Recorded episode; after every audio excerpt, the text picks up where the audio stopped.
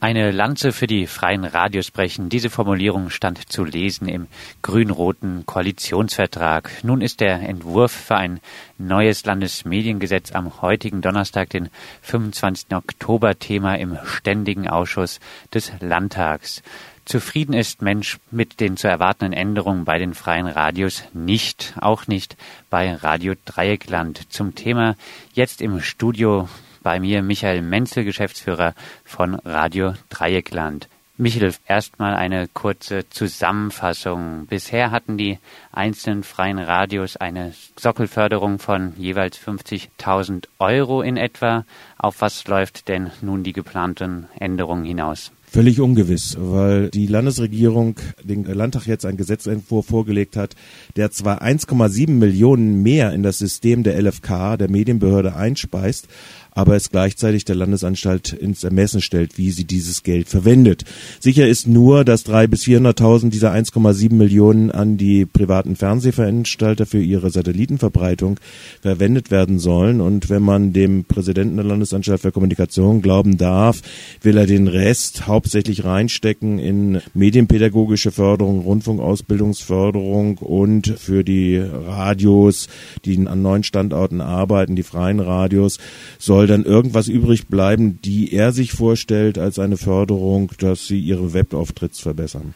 Du hast es jetzt schon angesprochen, die Deckelung für die Förderung seitens der LFK fällt. Warum glaubt ihr trotzdem nicht daran, dass ihr deutlich mehr Geld im neuen Jahr erhaltet?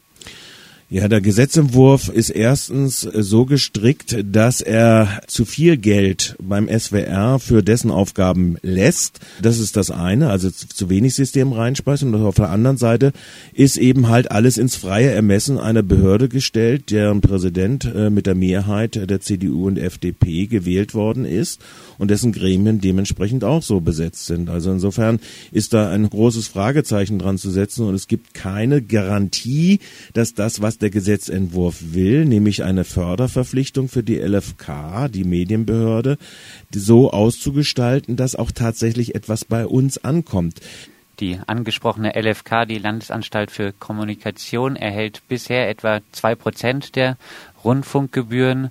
Davon ging rund die Hälfte direkt an den SWR. Von der verbleibenden Hälfte konnte bisher höchstens 10 Prozent an die freien Radios fließen. Diese Deckelung fällt, wie gesagt. Ihr kritisiert unter anderem, dass der SWR extra Geld für die Übertragung von Kulturveranstaltungen bekommt. Wollt ihr, Michel, die Donau-Eschinger Musiktage begraben? Also erstens ist es so, dass diese Gelder, die dort gegeben werden vom SWR bei der Kommission zur Ermittlung des Finanzbedarfs ganz regulär für die Rundfunkgebühr angemeldet werden kann. Und der SWR tut das nicht, sondern hat das abgeschoben in diesen sogenannten Vorwegabzug.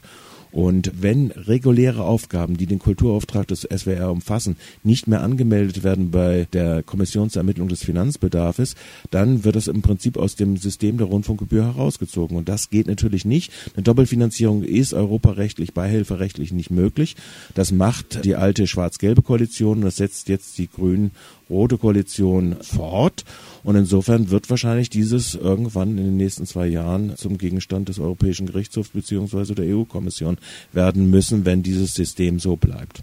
Kommen wir zur angesprochenen grün-roten Koalition. Der Entwurf für ein neues Landesmediengesetz ist, wie gesagt, heute am 25. Oktober Thema im Ständigen Ausschuss des Landtags.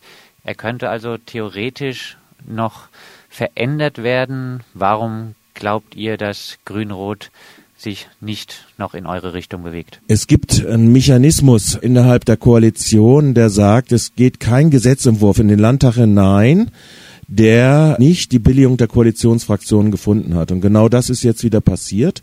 Praktisch ist ein Zement angerührt, wo sich nichts bewegt und alles auf taube Ohren stößt. Wir haben Anfang dieser Woche einen Vorstoß nochmal gemacht und haben gesagt, okay, wenn ihr dem SWR die 1,6 Millionen belassen wollt für diese Projekte, dann können wir natürlich äh, sagen, okay, dann würde es reichen, es würde 10 Prozent sein, die ihr dem belasst. Ja, und im Gesetzentwurf steht jetzt drin 15 Prozent. Und das ist natürlich absurd.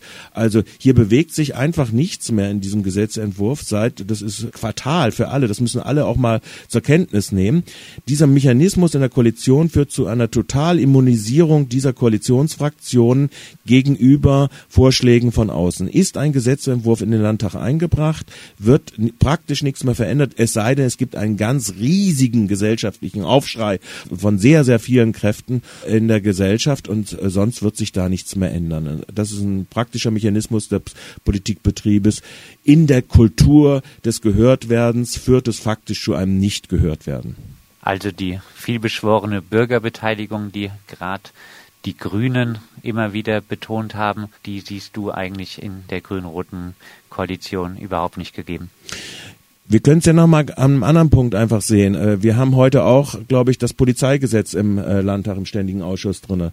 Auch dort hat es eine sogenannte schriftliche Anhörung von Verbänden gegeben. Ich weiß nicht, ob zum Beispiel grundrechtsorientierte Verbände angehört worden sind. Nach dem, was ich aus dem schriftlichen Vorlage kenne, äh, sind sie nicht angehört worden. Also zum Beispiel die baden-württembergische Strafverteidigervereinigung ist nicht angehört worden. Trotzdem wird jetzt ein Gesetzentwurf durchgepeitscht werden, der Spitzel im Lande Baden-Württemberg eine Gesetzesgrundlage Grundlage schafft. Genau das gleiche, der gleiche Mechanismus passiert dort auch.